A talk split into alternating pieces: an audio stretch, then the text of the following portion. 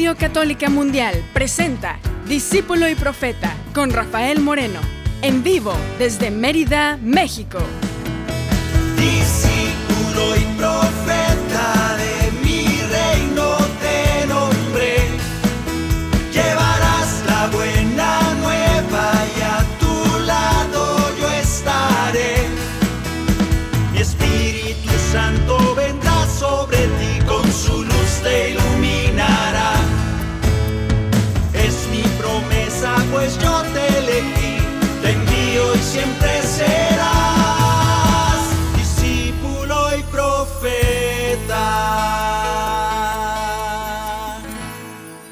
Tal hermanos? ¿Qué tal hermanas? Bienvenidos a una tarde más de Discípulo y Profeta. Gracias, gracias por estar con nosotros. Gracias por cantar con nosotros. Gracias por orar, porque espero que estén orando. Espero que este encuentro sea un encuentro de oración, una comunidad orante, cantante y creyente. Que tú y yo podamos cantar juntos, meditar las cosas de Dios y, y que además nos pasemos una tarde, una hora alabando a Dios, meditando sus palabras. Amalayón pudiera ser uno de esos monjes que viven en los castillos. De repente se me antoja, de repente no, porque yo soy muy friolento. Esos castillos parecen que son muy fríos. Esos que están escribiendo cosas oscuros en, las, en los castillos por allá de Inglaterra, de no sé dónde, de, que están escribiendo, haciendo copias de la Biblia en griego y en latín. Esos monjes retirados solamente para indagar y profundizar en las cosas de la, de la palabra de Dios. Qué bonito sería, pero Dios no quiere eso. A veces será que esos monjes de las montañas que se iban solos allá a hacerse viejitos en la montaña, a lo mejor ya pasó el tiempo de eso. Quizá ahora los monjes ten tenemos que estar al aire, tenemos que estar compartiendo. Y tú, monje que me escuchas, tienes que ir a la comunidad, tienes que ir a aquellos que necesitan escuchar la palabra. Jesús no dijo, vayan y enciérrense en la montaña a meditar las cosas de mi Padre. Dijo, vayan y lleven la buena nueva.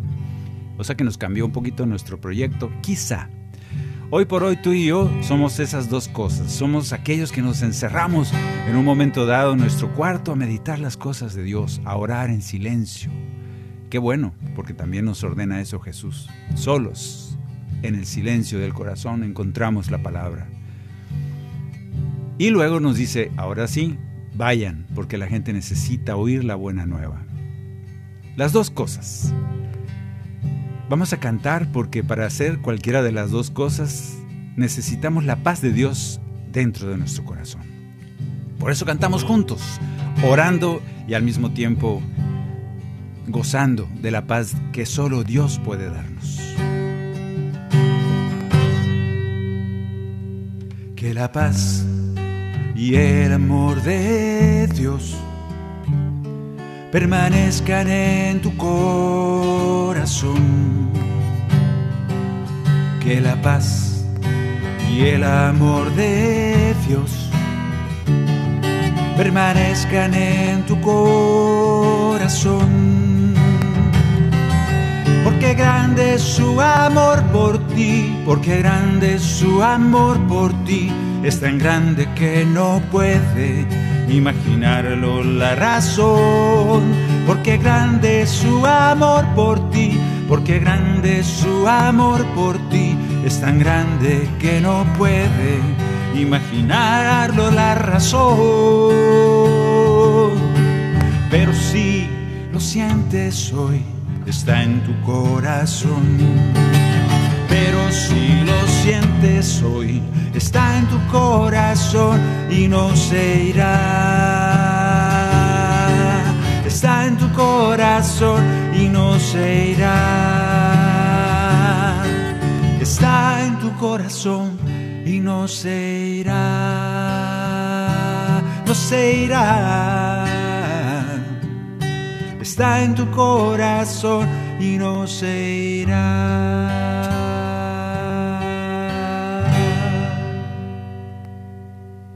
Cuaresma 2024. El tema de hoy, el pecado según Jesús. Está curioso el tema, ¿no?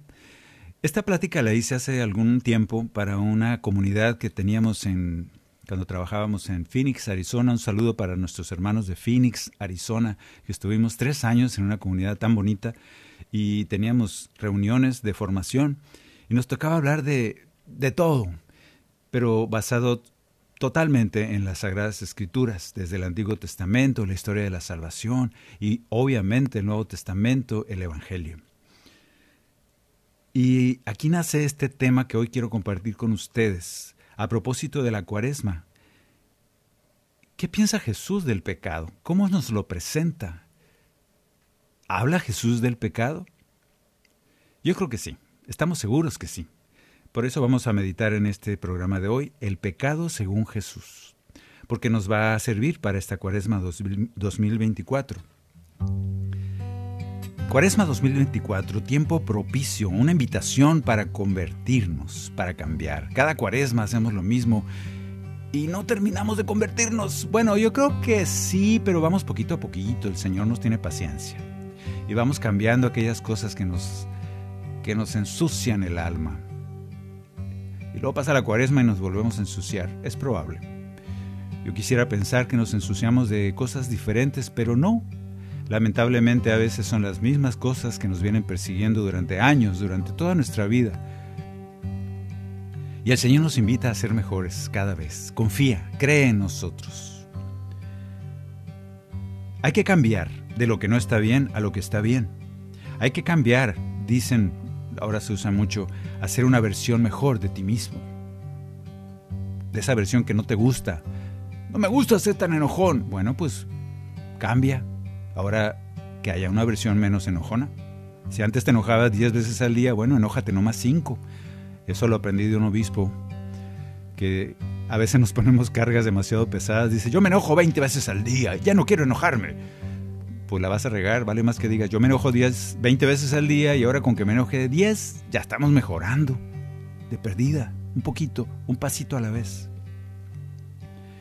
Un concepto que aparece como criterio para saber qué debo mejorar, qué está mal y qué debo evitar, el concepto es el que llamamos pecado.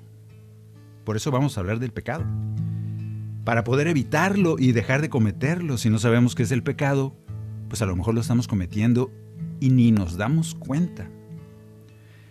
Primera reflexión, tendríamos que saber qué es pecado. ¿Sabes qué es el pecado? Vamos a ver algunas cosas acerca de qué es el pecado. Vamos a ponernos así muy estrictos. El pecado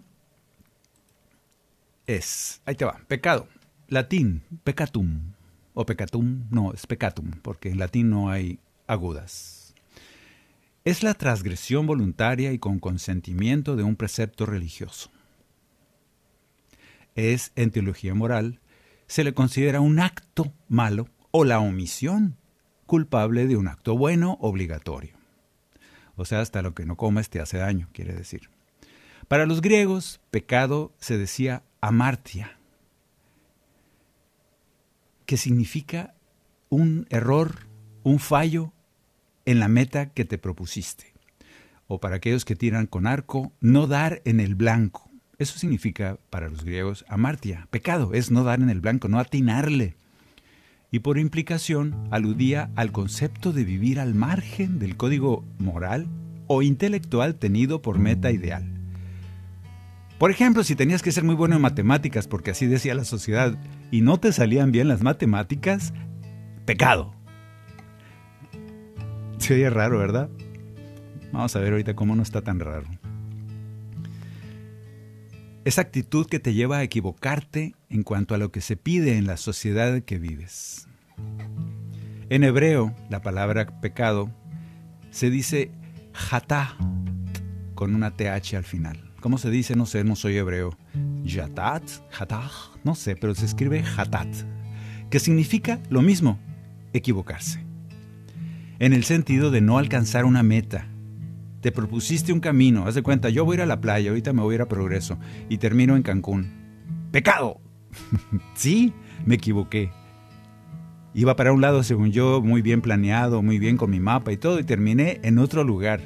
No alcancé la meta, el objetivo que me planteé.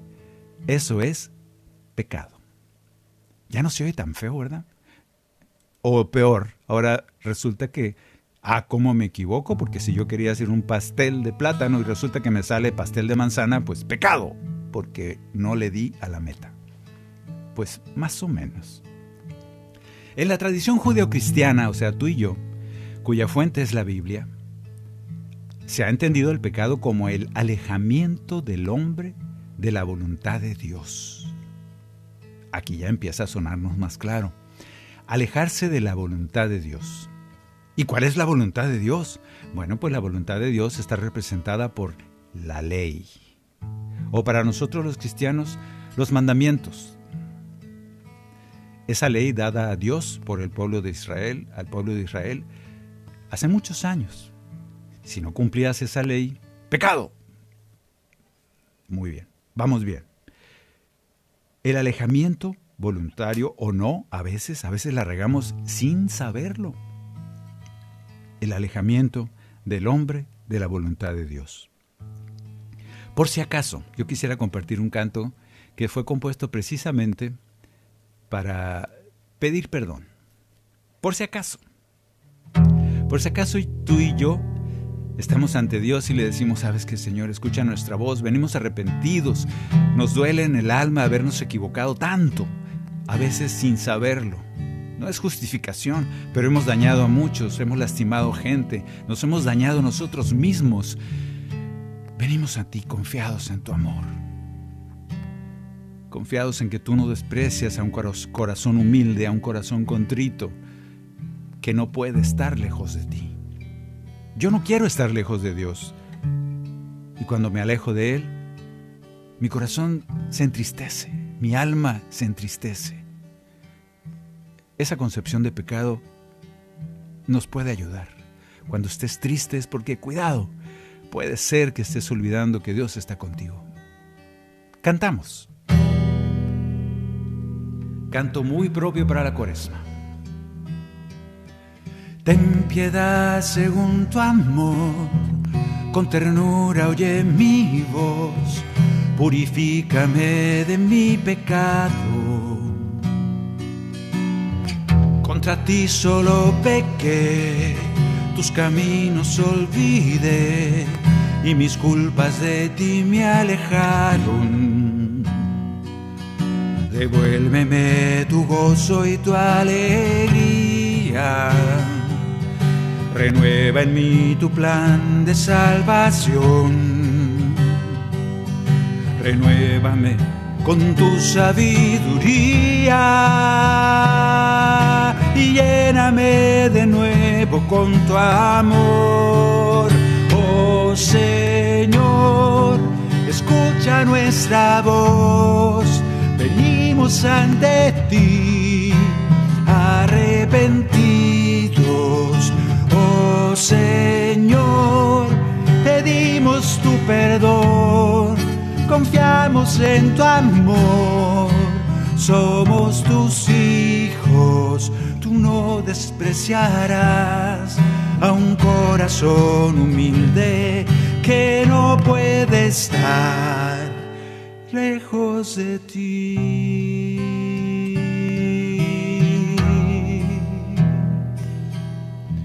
Sentirnos lejos de Dios es amargo, es triste. Nos secamos como esa rama que es desprendida del árbol de la vida. No sirve más que para quemarse, dice Jesús. Nos secamos, se seca nuestro corazón, se seca nuestra alma si nos sentimos alejados de Dios. La gran noticia es que jamás, jamás nos alejaremos del amor de Dios. Somos nosotros los que nos sentimos alejados de Él. Yo te invito a que siempre sepas, que siempre tengas la certeza de que el amor de Dios está ahí, abrazándote, envolviéndote, cubriéndote, aunque a veces no lo sientas. Lávame y limpio seré, un nuevo corazón tendré, quedaré más blanco que la nieve alabanza brotará y mi lengua cantará tu justicia que me fortalece.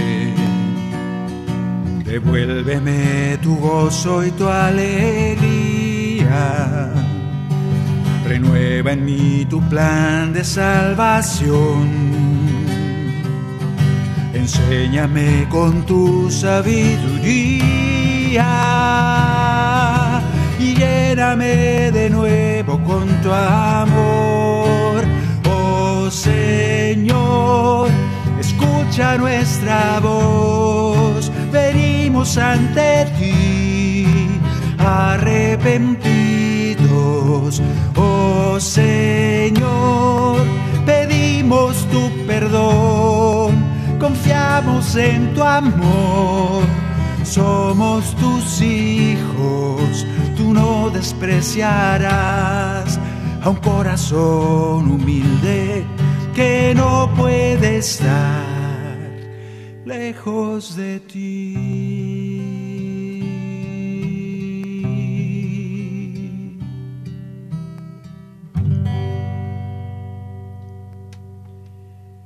Bueno, por si acaso, Señor, perdónanos, Señor, que no nos alejemos de tu presencia. Historia del pecado. Vamos a ir rapidísimo vamos a poner atención porque esto es así como una síntesis, porque si no, podemos estar aquí unos tres años y no vamos a salir del otro lado. Historia del pecado. Uno, el hombre vivía feliz junto a Dios en el paraíso. ¿Vamos bien? Siguiente. Viene la tentación. Y no necesariamente tenía que venir el pecado, porque la tentación es una cosa y el pecado es otra. Pero de eso hablaremos después. Viene la tentación y luego el pecado. Siguiente, vino la condenación. Siguiente, la expulsión. Tú sabes eso, ¿no? El ángel con la espada flamígera corriendo al pobre de Adán y Eva porque se habían comido una manzana. La expulsión, la separación entre el hombre y Dios. Qué dramático Dios se ponía entonces. Había sucedido precisamente el primer pecado. Dios había hecho al hombre libre para elegir ¿Falló el plan de Dios? No. El hombre quiso ser más feliz, pero se equivocó. No dio en el blanco. Eso se llama pecado. Él quería ser más feliz en su libertad que le había regalado Dios. Se equivocó, se planteó un proyecto de vida que lo hizo infeliz, no feliz. ¿Conocemos cuál es el plan de Dios? ¿Conocemos cuál es el plan de Dios? El hombre y la mujer quisieron ser más felices, pero se equivocaron. Primera reflexión. ¿Cuál es el plan de Dios? ¿Somos esclavos de Él? ¿Era un Dios así de que si no hacemos lo que Él nos dice nos manda al infierno? A veces pensamos que sí. Y luego yo te digo, pues que no nos hizo libres. Si nos hizo libres podemos escoger el pecado. Pero si escogemos el pecado nos manda al infierno, entonces no somos tan libres es que nos hizo libres. Ahorita veremos eso de la libertad. ¿Conocemos el plan de Dios? Esta es la primera reflexión. ¿Conocemos el plan de Dios? ¿Adán y Eva conocían el plan de Dios? Porque según ellos tal vez estaban siguiendo el plan de Dios porque eran libres. ¿Cuál es el plan de Dios?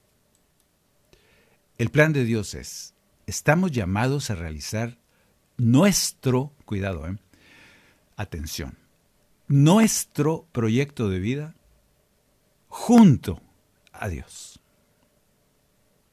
Vuelvo a repetir, el plan de Dios es que estamos llamados nosotros en toda libertad a realizar nuestro proyecto de vida junto a Dios, bendecidos por Dios, amados por Dios, aliados con Dios, unidos a Dios. A veces nosotros nos equivocamos porque queremos hacer nuestro proyecto de vida al margen de Dios y eso fue en lo que se equivocaron Adán y Eva. Y la serpiente les convenció de que podían ser más felices al margen de Dios. Su pecado fue escoger mal, su pecado fue no dar en el blanco. Estamos unidos a realizar nuestro proyecto, nuestro. ¿Tienes un proyecto de vida? Nuestro proyecto de vida unidos, aliados, es nuestro aliado, es nuestro, es nuestro compinche, Dios. Primero, para saber esta verdad, que parece algo, parece un juego, pero es algo tan profundo, Para saber esta verdad y estar conscientes de esta verdad, vamos a cantar un canto para niños. Primero nos tenemos que declarar y reconocer hijos de Dios para poder cantar, celebrar esta unión con Dios. Cantemos, canto número 48. Somos hijos de Dios. Somos el tesoro más preciado. Nos ama profundamente y Él no quiere que nos separemos de Él. Quiere que realicemos nuestro proyecto junto a Él. Para eso necesitamos reconocernos hijos de Dios y saber que nos ama y que quiere trabajar con nosotros para que seamos felices haciendo nuestro proyecto de vida. Por eso cantamos como niños, como hijos de Dios. Estoy aquí, Señor, soy tu hijo. Quiero mirarte y abrir mi corazón y agradecerte lo que soy y agradecerte lo que yo soy. Estoy aquí, Señor, soy tu hijo y tú me abrazas entre tus manos. Hoy puedo sentir tu amor. Puedo sentir tu amor porque yo, porque yo soy tu más preciado tesoro y tú me enseñas el camino a seguir. Porque me amas por encima de todo, soy tu hijo Señor. Porque yo soy tu más preciado tesoro y sé que todo lo que soy es por ti, porque me amas por encima de todo, soy tu hijo Señor. Gracias Señor por iluminarme, iluminar mi corazón y decirme, me has hecho libre. Quieres que yo tenga mi plan de vida, pero que nunca olvide que tú estás conmigo, que nunca olvide que tú eres mi Padre, que yo soy tu hijo y me amas y quieres que sea feliz en ese plan de vida que escoja y que te invite siempre como aliado en ese plan de vida, porque nunca dejaré de ser. Porque yo soy tu más preciado tesoro y tú me enseñas el camino a seguir. Porque me amas por encima de todo, soy tu hijo Señor. Porque soy tu más preciado tesoro y sé que todo lo que soy es por ti, porque me amas por encima de todo. Soy tu hijo, Señor. Soy tu hijo, Señor.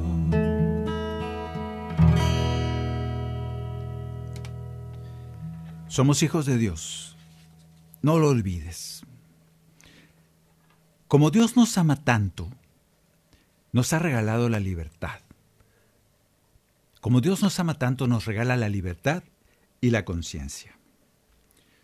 La libertad y la conciencia. Tenemos conciencia y, y, vemos y queremos más. Génesis 3, 6. Cuando la mujer vio que el árbol era apetitoso para comer, agradable a la vista y deseable para adquirir discernimiento, era consciente de todo lo que iba a adquirir cuando comiera de aquella, manzana, de aquel fruto. Tomó del fruto y lo comió. En conciencia.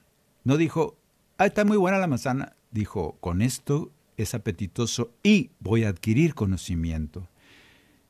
¿Quién le dijo? La serpiente le dijo que adquirirás conocimiento. No, le dijo, seréis como dioses. Y ella, consciente de lo que estaba haciendo, dijo, quiero ser más feliz de lo que ya soy. ¿Será que este fruto me lo podrá dar? Y en completa libertad comió de aquel fruto. Decidimos ir más allá. Decidimos ir más allá, experimentar, conocer algo diferente, nuevo, buscando ser más felices. Pero nos equivocamos. Pero nos equivocamos. En esa libertad pecamos.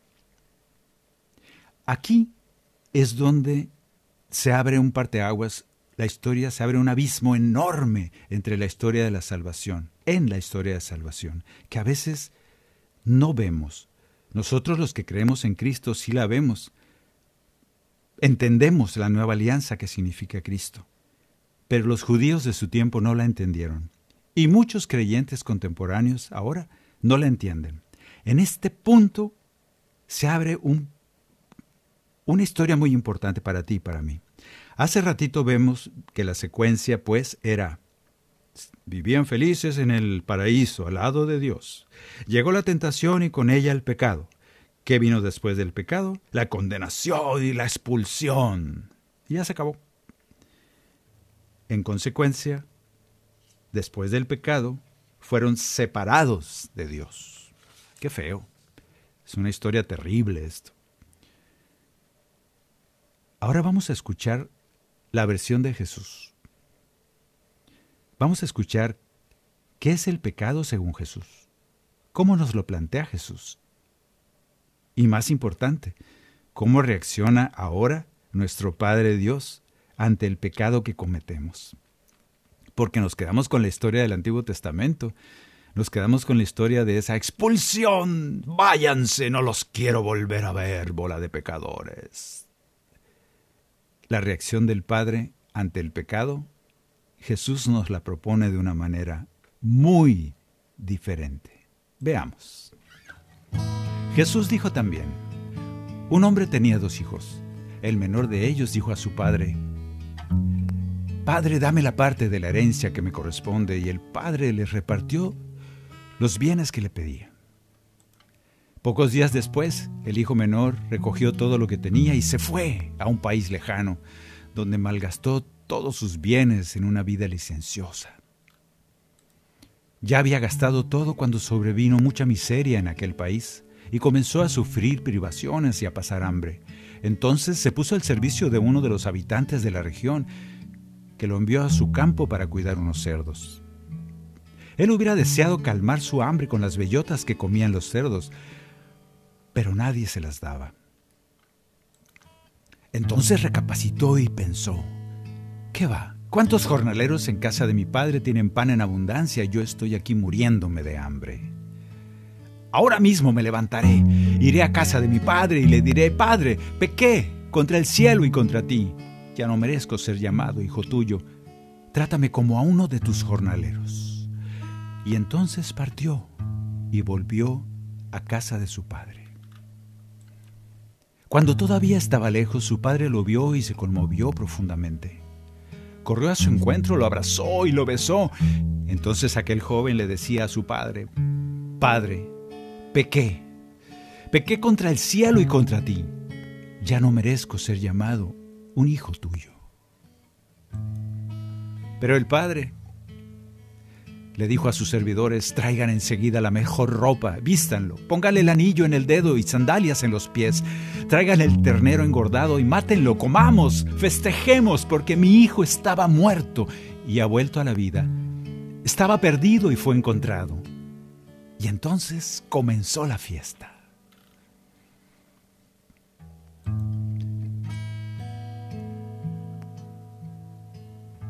Vamos a cantar un canto compuesto precisamente a raíz de esta lectura. No, no sé si me alcance el tiempo. Yo creo que sí, aunque es un pedacito. Vamos a cantar, es el canto número 04, por si acaso tienes el cantoral discípulo y profeta. Vamos a cantar aunque sea un pedacito y luego nos vamos al otro lado. Este canto dice así. Pedí mi herencia y me alejé de ti. Buscaba vida y me alejé de ti. Gasté todo mi haber en años de placer. Creía vivir. Pasado el tiempo todo terminó.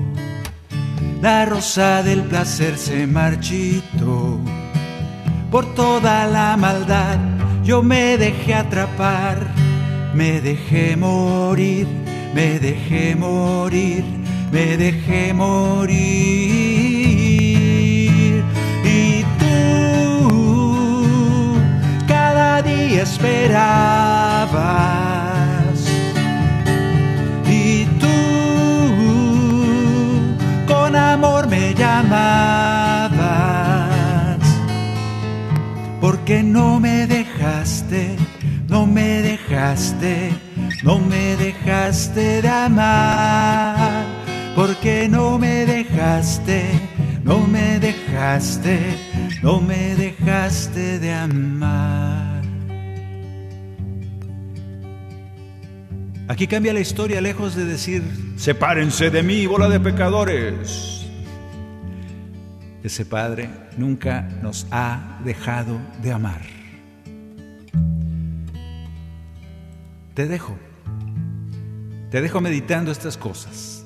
Te dejo recordando que ese Padre que nos corrió del paraíso hace muchos años, ahora habla de manera diferente. En la boca de Jesús nos cuenta otra historia. Vamos a ir a una pequeña pausa, vamos a...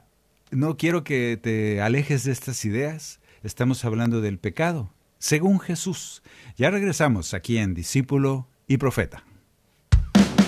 En un momento regresamos a su programa, Discípulo y Profeta, con Rafael Moreno. Discípulo y Profeta.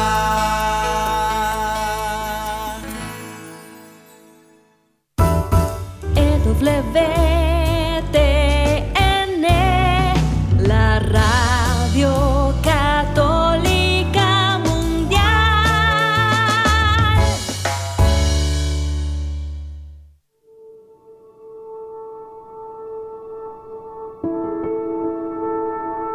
Tal vez recuerdes cómo años atrás se acumulaban los sobres de pago en aquella canasta familiar.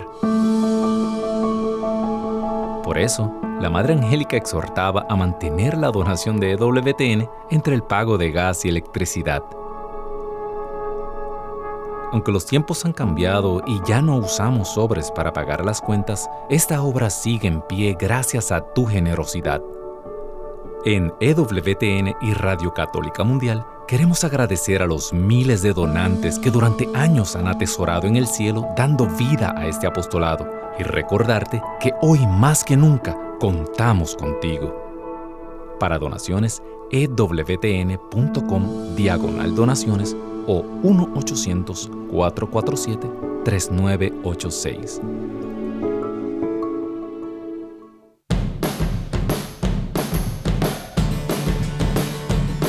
Descarga nuestra aplicación de EWTN a tu teléfono celular y podrás disfrutar de nuestra programación en vivo de radio y televisión completamente gratis.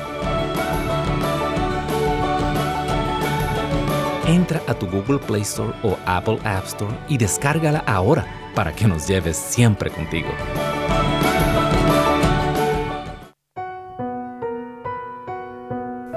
¡40 días!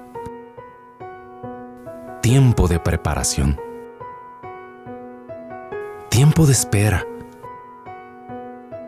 Tiempo para detenernos y encontrar nuestro verdadero propósito en esta vida. Al igual que Moisés y Elías, Jesús dejó todo para ir al desierto a buscar la voluntad del Padre.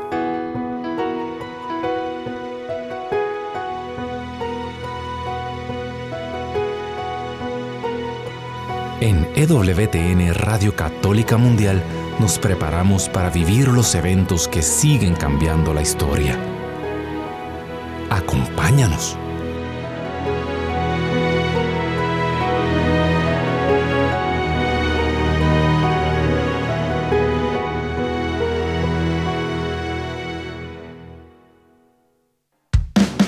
Continuamos en Discípulo y Profeta con Rafael Moreno, en vivo desde Mérida, México.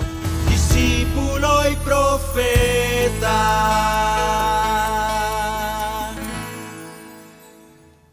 Nosotros estamos meditando esa concepción, ese concepto de pecado para poder darnos cuenta si estamos cometiendo algún pecado o no. A lo mejor no lo estamos inventando. A veces cuando estés chiquito le dices a tu hijo que robarse las galletas de la cocina es pecado. No seas mentiroso. Vamos a aclarar esas cosas. El hijo pródigo es, es la cita bíblica donde el Señor nos explica, Jesús nos explica cómo es el pecado una vez que Él vino a este mundo. Y entonces podemos oír y cantar de parte de aquel muchacho que regresó con su padre y que había entendido el pecado. Y por tu gracia me alcanzó la luz. nació en mi corazón una inquietud. Y en mi interior pensé, hoy me levantaré, a tus brazos fui. Contra el cielo y contra ti pequé, como a un sirviente tuyo trátame. Ya no merezco ser un hijo de tu amor, tu perdón pedí, tu perdón pedí, tu perdón pedí.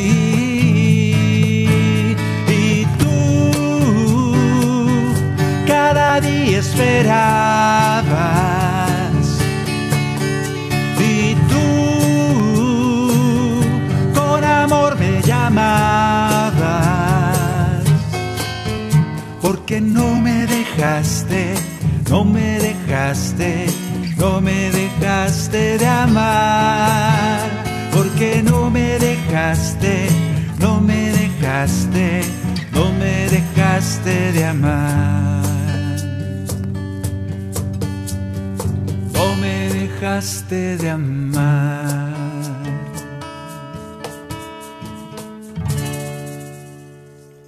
Bien, aquí ya estamos entendiendo cómo, cómo nos narra ese concepto de pecado que se tenía del Antiguo Testamento. Pecaste entonces expulsado del paraíso. Ahora Jesús dice, pecaste y aquel muchacho dice, me levantaré. Hizo su plan de vida. Me levantaré e iré donde mi Padre. Nos está queriendo enseñar algo tan poderoso Jesús que a veces, ay, qué bonito el cuentito del Señor este que abrazó a su hijo y que era feliz. No, no, no. Lo más profundo de esto es este punto donde el muchacho dice, me levantaré, le tengo la confianza a mi papá. Aunque llegue con la cola entre las patas a decirle, perdóname, he pecado, me equivoqué, pero vuelvo, porque confío en tu amor. Este es el mensaje. El hijo pensó que si realizaba su plan de vida sería más feliz, por eso se fue de la casa de su padre. Jesús nunca dice que el hijo viviera infeliz. Es que mi papá me trata muy mal, por eso me voy de mi casa. No. Él quería experimentar, conocer más, vivir su plan de vida. El padre no estaba en contra del hijo, sino que respetó su libertad, esa libertad que le dio, como a ti te la ha dado tu Padre Dios y decidió irse. Y el padre, sin discutir, le, dio su herencia. No le dijo, pues te vas tú solo, a ver cómo le haces. Sí, cómo no, mijito, aquí está tu dinero. No le prohibió que saliera de casa, no le dijo, eh, por favor, este, no te vayas, te va a ir muy mal allá afuera, tú sabes, cómo... Nada. Le dice, adelante. Y en esta búsqueda el hijo se da cuenta que se ha equivocado. No da en el blanco se da cuenta de que ha pecado. Esto es el pecado.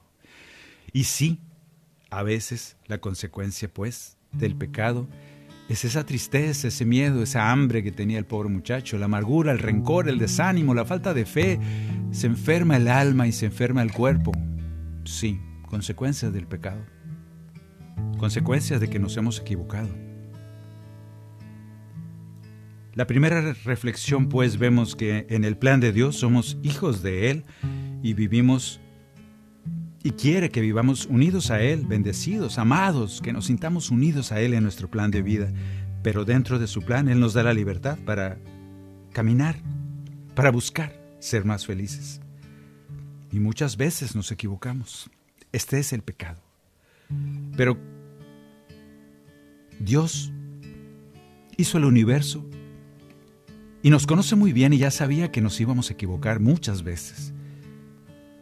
Y pensó aquellas misericordiosas palabras que leemos tanto, como tanto amó Dios al mundo. O vamos a ponerlos en la boca de Dios. Me atrevo a cambiar estas palabras que dicen así. Como tanto amo al mundo y a mis hijos que he creado, y como sé que la van a regar mucho durante su historia de vida, se van a equivocar mucho, les enviaré a mi Hijo para salvarlos y perdonarlos. Palabra de Dios. Y esta historia de serpiente, tentación, pecado, condenación, expulsión, cambia totalmente. Ya se cambió. Dios sabe que somos pecadores, nos conoce y por eso nos propone un Salvador. ¿Y cómo puedo yo recuperarme del pecado, recuperar, restaurar mi alianza con ese Padre que me ama tanto?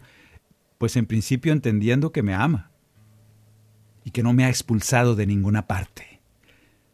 Nadie en la tierra tiene mayor potestad que el Padre del cielo que te ama tanto y que en su misericordia no te expulsa de ninguna parte. Lo estás escuchando bien. Nadie en la tierra te puede quitar la dignidad de hijo del Padre. Graba esto en tu corazón. Y entonces Dios tiene misericordia de nosotros y por eso vamos a cantar a la misericordia que tiene un hombre. La misericordia del Señor tiene un hombre, se llama Jesús. Y es el canto número 37. Y tú y yo vamos a cantarle a la misericordia, confiados, confiados en esta misericordia eterna, infinita de nuestro Padre Dios, que siempre quiere que estemos junto a Él. Confianza total, sin límites, confianza en tu corazón, un encuentro de paz, abandono de amor, es tu misericordia, Señor. Es un manantial de vida que brota de tu pasión. Es el mar de tu amor que nos llena de ti. Es tu misericordia, Señor. Divina misericordia de Dios. Divina misericordia de Dios. De tu mano me tomo, en tu amor me abandono. Mi corazón te dice Jesús, en ti confío. Divina misericordia de Dios, divina misericordia de Dios. De tu mano me tomo, en tu amor me abandono. Mi corazón te dice Jesús, en ti confío. Gracias Señor porque puedo confiar en tu misericordia y porque confío en tu amor eterno que me tienes, en tu perdón eterno, porque confío. Diré aquellas palabras cada vez que cometa un pecado, cada vez que me sienta libre y haga algo que en realidad no me hace feliz, sino más triste, más angustiado, más miserable. Me levantaré e iré contigo cada vez que me sienta alejado de ti, cada vez que me sienta que no tengo perdón, cada vez que me sienta culpable de todo lo que he hecho, podré decir aquellas palabras. Confiado en tu misericordia, en tu perdón, podré decir, me levantaré, iré contigo, Padre del cielo. E iré contigo y te diré, Padre, he pecado contra el cielo y contra ti. Pero sé que soy tu Hijo muy amado. Yo sé que me amas profundamente tanto que enviaste a Jesús para salvarme. Gracias por eso. Ante mi pecado, que sé que habrá muchos, me levantaré e iré contigo y te pediré perdón. Me acercaré a ti y te pediré perdón confiado en que me amas y que siempre me has perdonado. Divina misericordia de Dios, divina misericordia de Dios, de tu mano me tomo, en tu amor me abandono. Mi corazón te dice Jesús, en ti confío. Divina misericordia de Dios, divina misericordia de Dios de tu mano me tomo, en tu amor me abandono. Mi corazón te dice Jesús, en ti confío, en ti confío, en ti confío. Y siempre confiaré. Gracias por tu perdón, siempre en ti confío.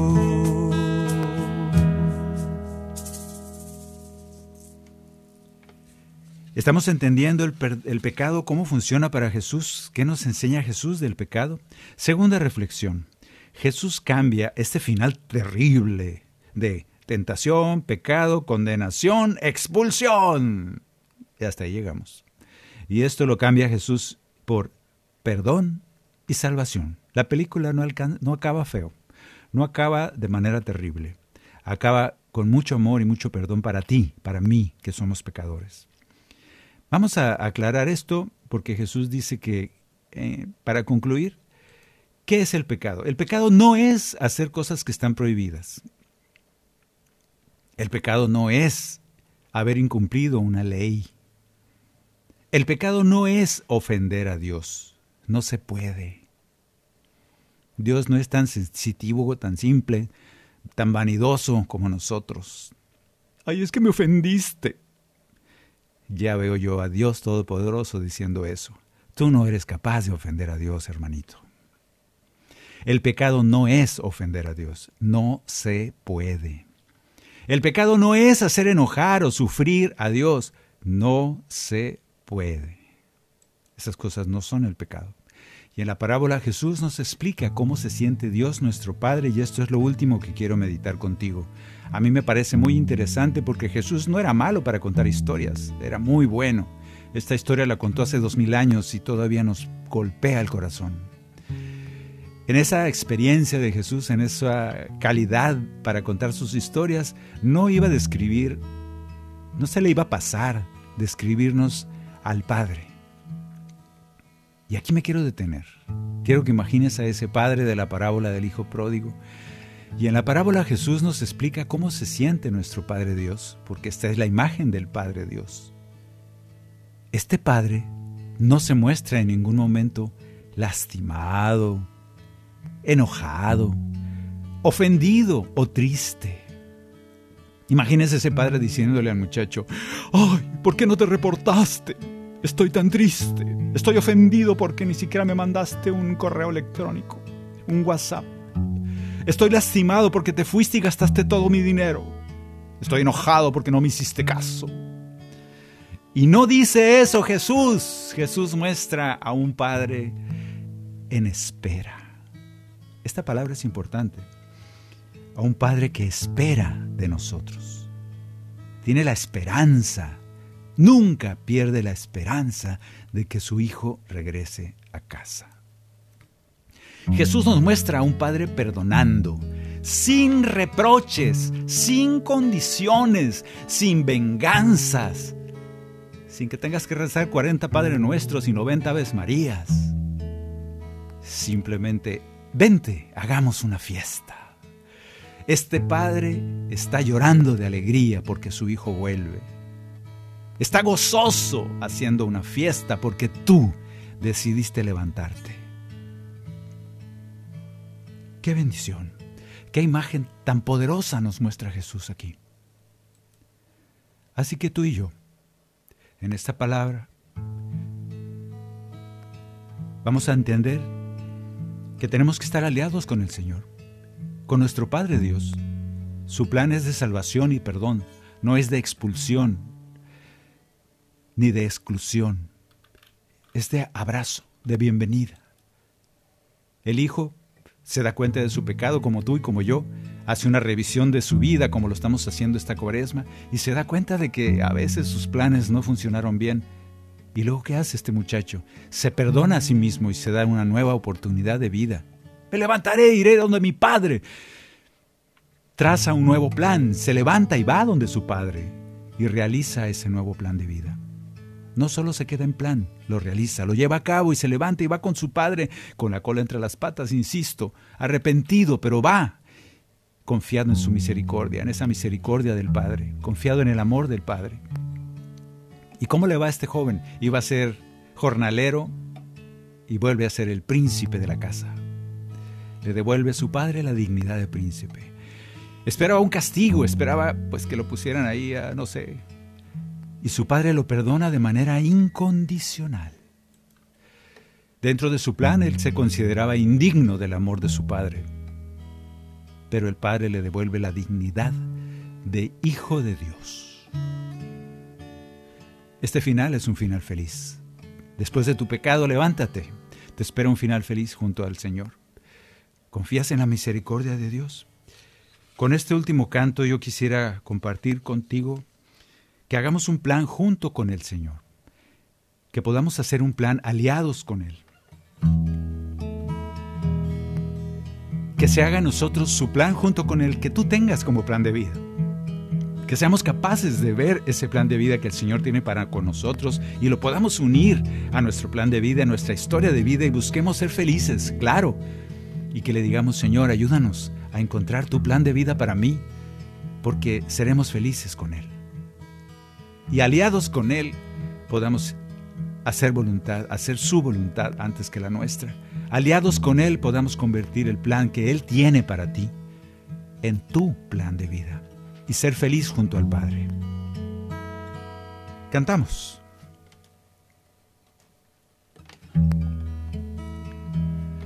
por dignarte poner tus ojos en mí, por invitarme a ser parte de tu plan de amor, por quererme a tu lado y poderte servir, por venir a mi encuentro, te doy gracias Señor,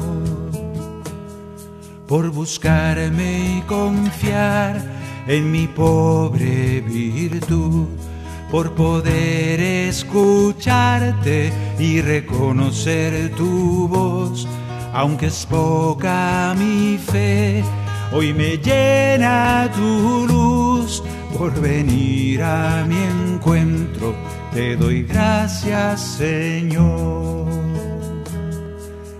Hágase en mí según tu palabra, hágase en mí según tu amor, me entrego a ti, me abandono a tu gracia, para que vivas en mi corazón, hágase en mí según tu palabra hágase en mí según amor. Me entrego a ti, me abandono a tu gracia para que vivas en mi corazón. Padre, quiero volver a tu casa cada vez que me sienta en pecado quiero poder decir esas palabras. Me levantaré porque confío en tu amor, en tu perdón. Que no me quede ahí tirado. Dame la gracia de volver y pedirte perdón, confiado en que así será. Dame la gracia de regresar contigo donde soy feliz. Dame la gracia de entender que me has hecho libre para buscar mi felicidad en mi historia personal. Gracias Ayúdame a no perderte de vista, a no alejarme tanto de casa, a no alejarme tanto para perderte de vista y equivocarme y pecar. Y si acaso caigo, dame la gracia, la humildad de levantarme y decir, me levantaré, iré donde mi Padre, porque sé que me amas. Dame esa gracia del perdón Quiero que estés aliado, aliado contigo para trabajar mi vida, para vivir mi vida feliz, aliado contigo siempre, Padre. Te lo pedimos. Perdónanos.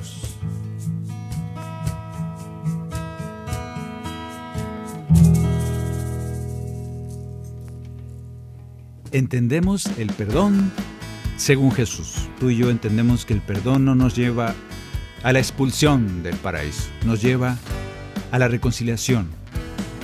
El pecado, el pecado no nos lleva a la expulsión, nos llega a ese amor infinito del Padre. Que así sea en nuestras vidas. Muchas gracias a Pedro Quiles, gracias a ti Maye, gracias también a Luz Elena por estar ahí en el ruidito. Gracias a ustedes que nos acompañan cada programa. Espero que oremos y cantemos juntos. Nos encomendamos a sus oraciones.